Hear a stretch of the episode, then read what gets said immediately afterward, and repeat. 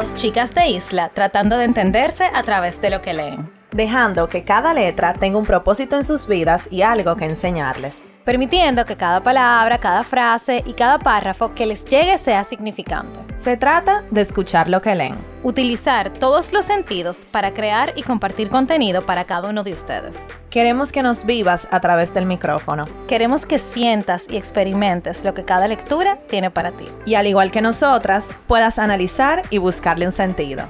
Estás escuchando Letras al Aire.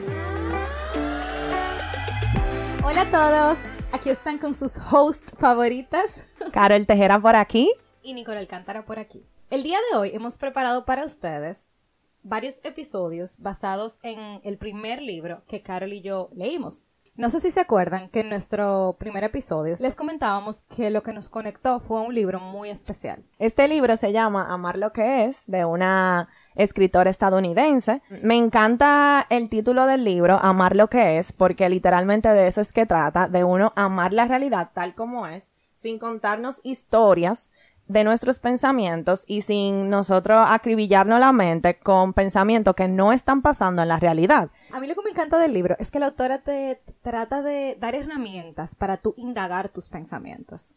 O sea, nosotros no podemos controlar cuando nos llega un pensamiento, ni cómo nos hace sentir ese pensamiento en el momento, pero sí podemos tratar de indagar, o sea, como buscar la verdad que hay detrás de ese pensamiento. ¿Por qué llega? ¿Por qué lo estoy sintiendo? Ella explica, y, y me hizo muchísimo sentido, que los pensamientos son como olas del mar que uno literalmente, o sea, tú no puedes controlar eso, simplemente vienen y van y así mismo es que nosotros deberíamos de ver las cosas, que vienen y van, pero sin que nos afecten a un nivel que nos hagan sentir ansiedad, depresión eh, y nosotros eh, hundirnos en un hoyo sin saber cómo salir. A mí lo que me gusta de Byron Katie es que ella trata este libro como una guía de trabajo. O sea, ella te pone todas las herramientas que ella ha vivido y que ha podido experimentar a través de sus acciones y de sus conversaciones con otras personas para que tú puedas utilizarlas. Y dentro de esas herramientas, ella te da una serie de principios básicos que te sirven como parámetro para tú empezar el proceso de indagación. Y estos principios básicos son, primero, que tus pensamientos no pueden estar en desacuerdo con la realidad. Eso nunca pasa. Eso, o sea, exacto, eso nunca pasa y no tiene sentido al mismo tiempo. Es que, es que la realidad se desvela delante de nosotros y nosotros le buscamos una historia detrás. Algo que tenemos enfrente de nuestros ojos. ¿Por qué? Yo no sé. O sea, nos, es como que uno mismo se autodestruye. Increíble. Aquí Nicole y yo fundiendo por segunda vez, porque quiero que entiendan que la primera vez que leímos este libro estábamos de que, ¿qué? Uh, ah. Y ahora estamos nuevamente como Mierkina, o sea, reforzando esos, esos conocimientos y ese efecto wow que nos dejó este libro. El segundo principio básico es estar en tus asuntos. Y esto es muy, muy importante. Eso me fascina, o sea, este principio yo creo que fue el que más se me ha quedado. Byron Katie te habla de que hay tres tipos de asuntos. Los míos, los de los demás y los de Dios. Los de Dios son los que están arriba, o sea, esa es la verdad absoluta. A los asuntos de los demás, todo lo que sale de ti, o sea, que no tiene nada que ver contigo, y los tuyos, lo que te corresponde, o sea, tu cartón. en buen dominicano, tu cartón. Tu cartón, exacto, tu asunto, tu tienda. El siguiente principio básico es que seas comprensivo. Y eso yo creo que es algo que nos da mucho, mucho trabajo. Porque cuando uno, señores, está en un pensamiento negativo, uno lo alimenta.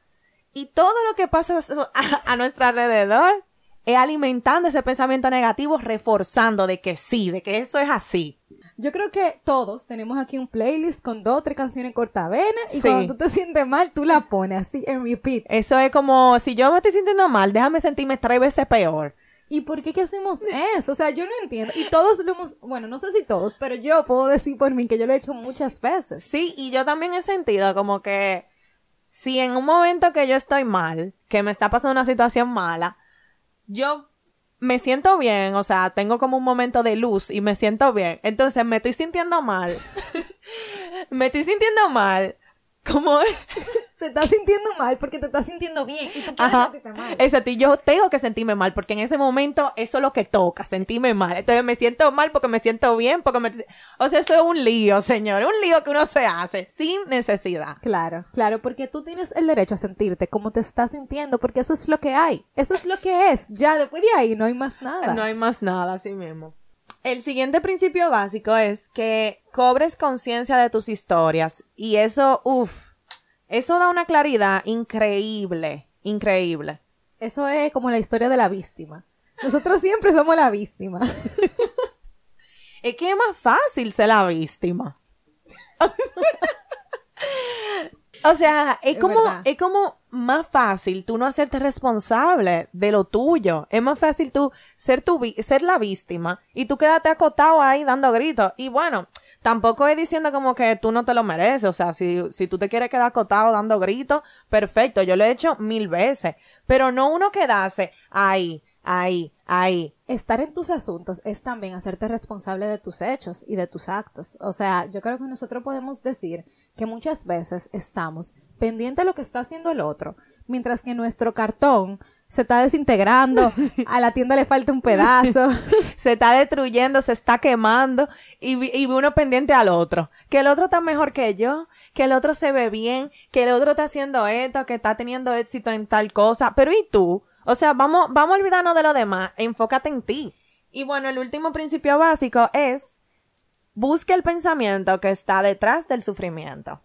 Bueno, y básicamente eso se trata de tú saber qué es lo que está pasando en tu interior que te está permitiendo tú sentirte así, o sea, tú sufrir. Ella habla sobre esta concepción del sufrimiento. Yo creo que eso es algo muy importante que todos nosotros lo tengamos presente, porque todos vemos el sufrimiento de una manera diferente. Ella lo plantea como que el sufrimiento llega cuando tú te estás apegando mucho a un pensamiento. Entonces, en ese mismo sentido, supongamos que tenemos una ola que viene y en vez de que esa ola se vaya, nosotros nos quedamos dando vuelta en la ola, en la ola, en la ola, en la Sin ola. salir. Sin salir. Y que, y mientras estamos ahí, nos damos golpe con la arena, con las piedras, con el mar. Sin respirar. Sin respirar, exactamente. Entonces, en vez de dejar que esa ola venga y se vaya, nosotros nos quedamos en ella. le damos una, una cama, que duerma, que nosotros lo arropamos, le decimos que se quede, que no se vaya. Y luego de leer este libro, entendimos desde el punto de vista de la autora que el sufrimiento es opcional.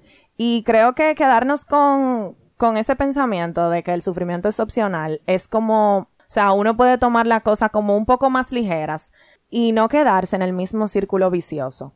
Bien, entonces, ya sabiendo esto, y como les comentamos anteriormente, ella habla de lo que es la indagación. Entonces, la indagación se lleva a cabo mediante una serie de preguntas que te puedes hacer a ti mismo o le puedes hacer a otra persona. podemos poner un ejemplo y, e ir entonces haciéndonos la pregunta. Vamos, a hacer un ejercicio. un ejercicio.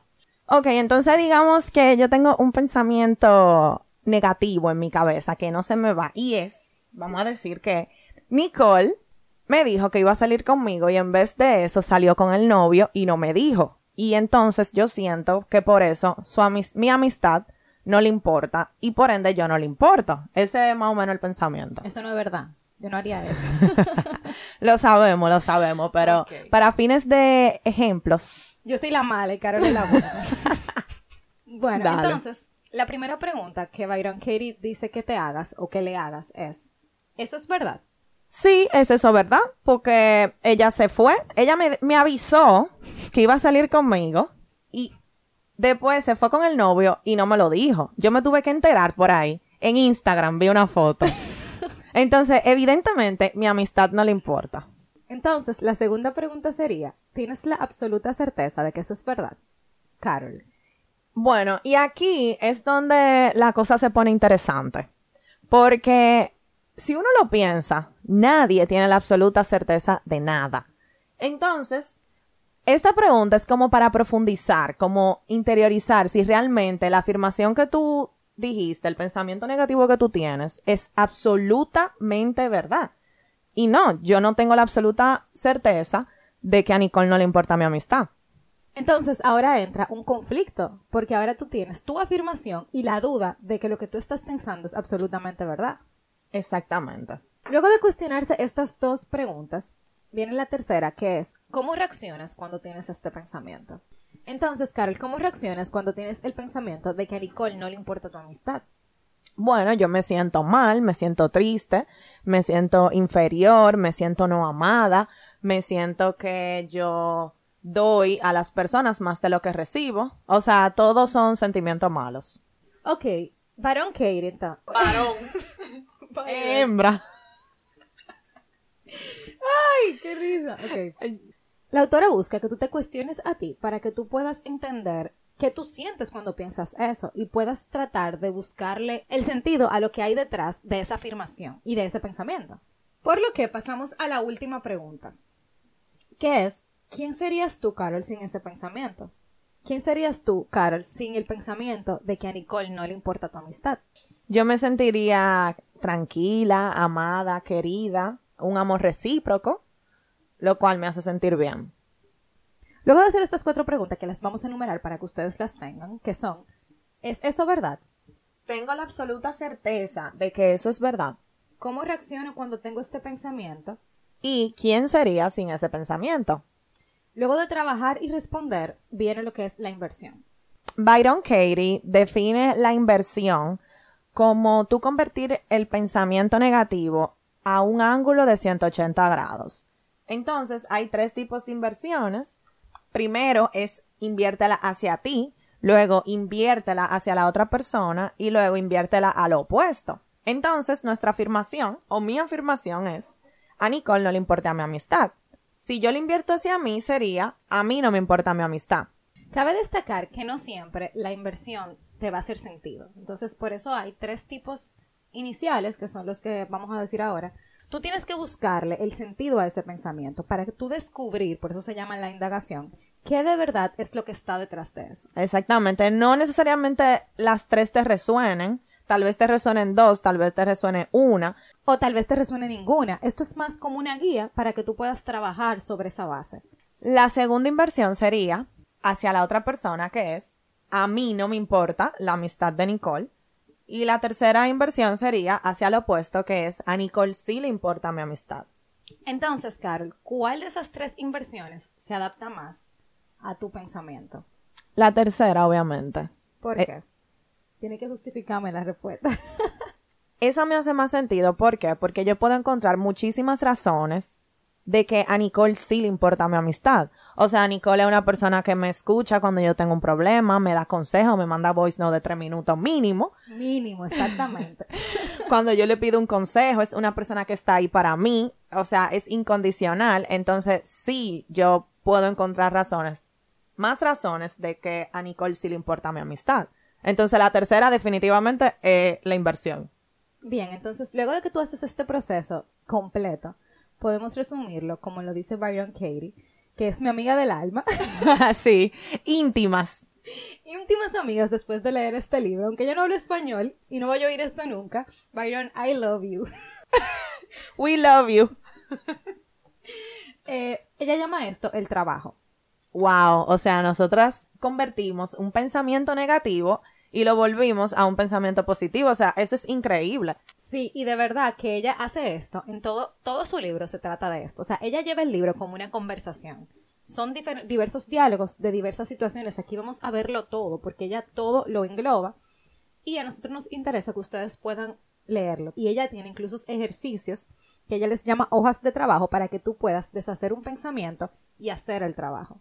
Y claro, eh, esto a nosotros nos tomó un tiempo porque lo estamos diciendo por aquí detalladamente, pero luego de que tú lo haces un hábito en tu vida, eso tú lo haces en menos de un minuto. O sea, tú tienes tu pensamiento y tú te haces tus cuatro preguntas, la inversión, y ya tú estás indagando. Y tú misma, en cuestión de segundos, tú puedes deshacer un pensamiento negativo. Y Nicole y yo, luego de leer este libro, hemos hecho esa prueba con muchísimo pensamiento que hemos tenido y nos ha funcionado. Y creo que podemos vivir como un poco más suavecito.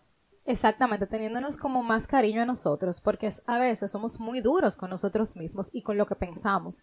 También Byron Katie abunda un poco en las preguntas porque a veces necesitamos como un poquito más, ya que algunos pensamientos son muy, muy profundos, lo tenemos muy arraigados en nuestra cabecita.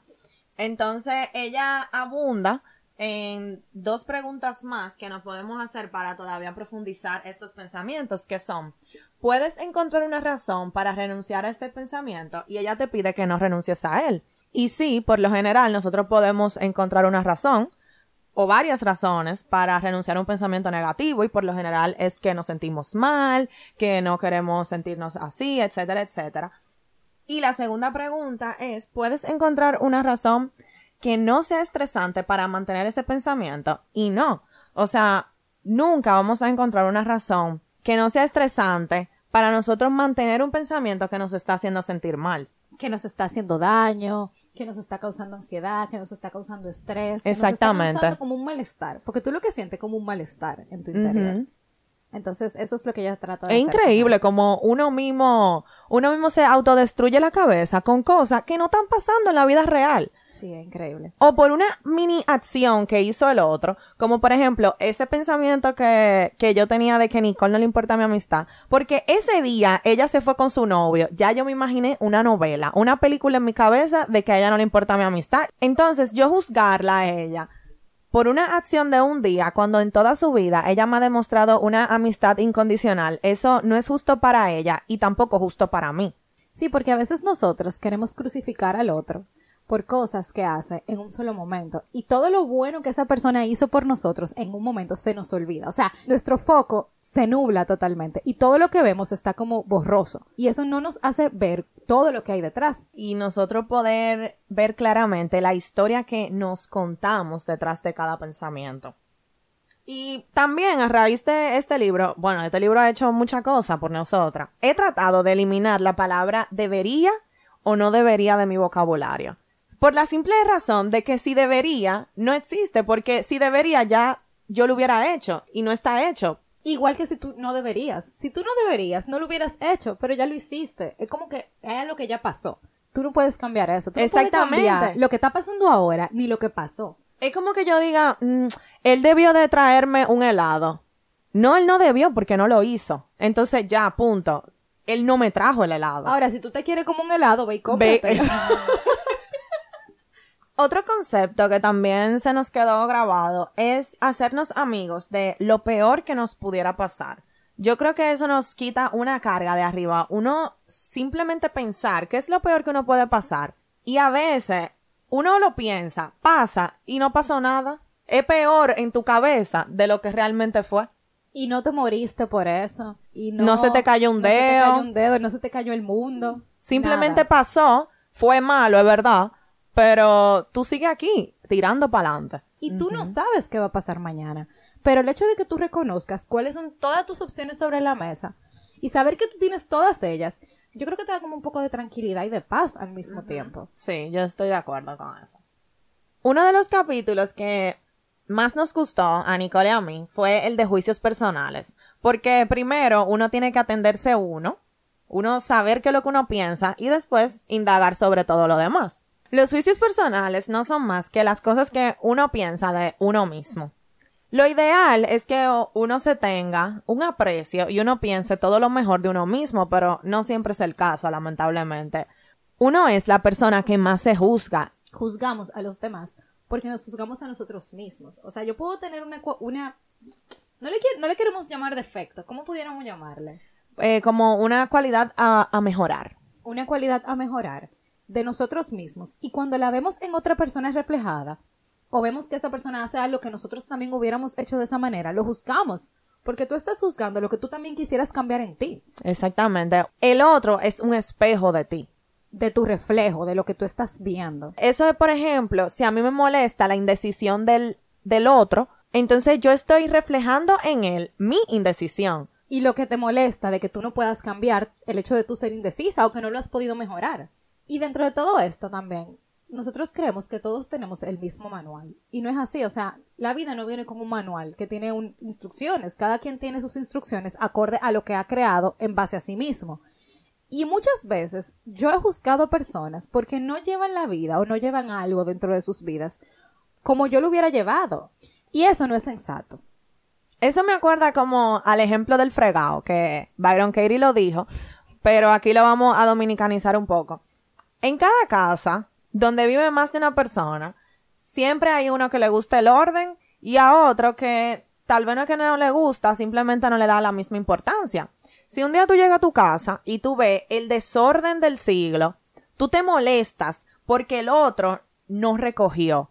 Pero al final, quien tiene el problema con ese desorden no es el otro, eres tú. Entonces, lo más sensato en ese momento es tú recoger el desorden, porque el que tiene problema eres tú, no el otro. Entonces, es muy fácil uno pensar o imponerle al otro lo que debió de haber hecho, que debió de haber recogido ese desorden, cuando al final el otro está en paz con su desorden. El que tiene el problema eres tú.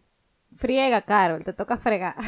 Em, Nicole, ¿tú te atreves a decir un, una cualidad negativa que tú pienses sobre ti misma?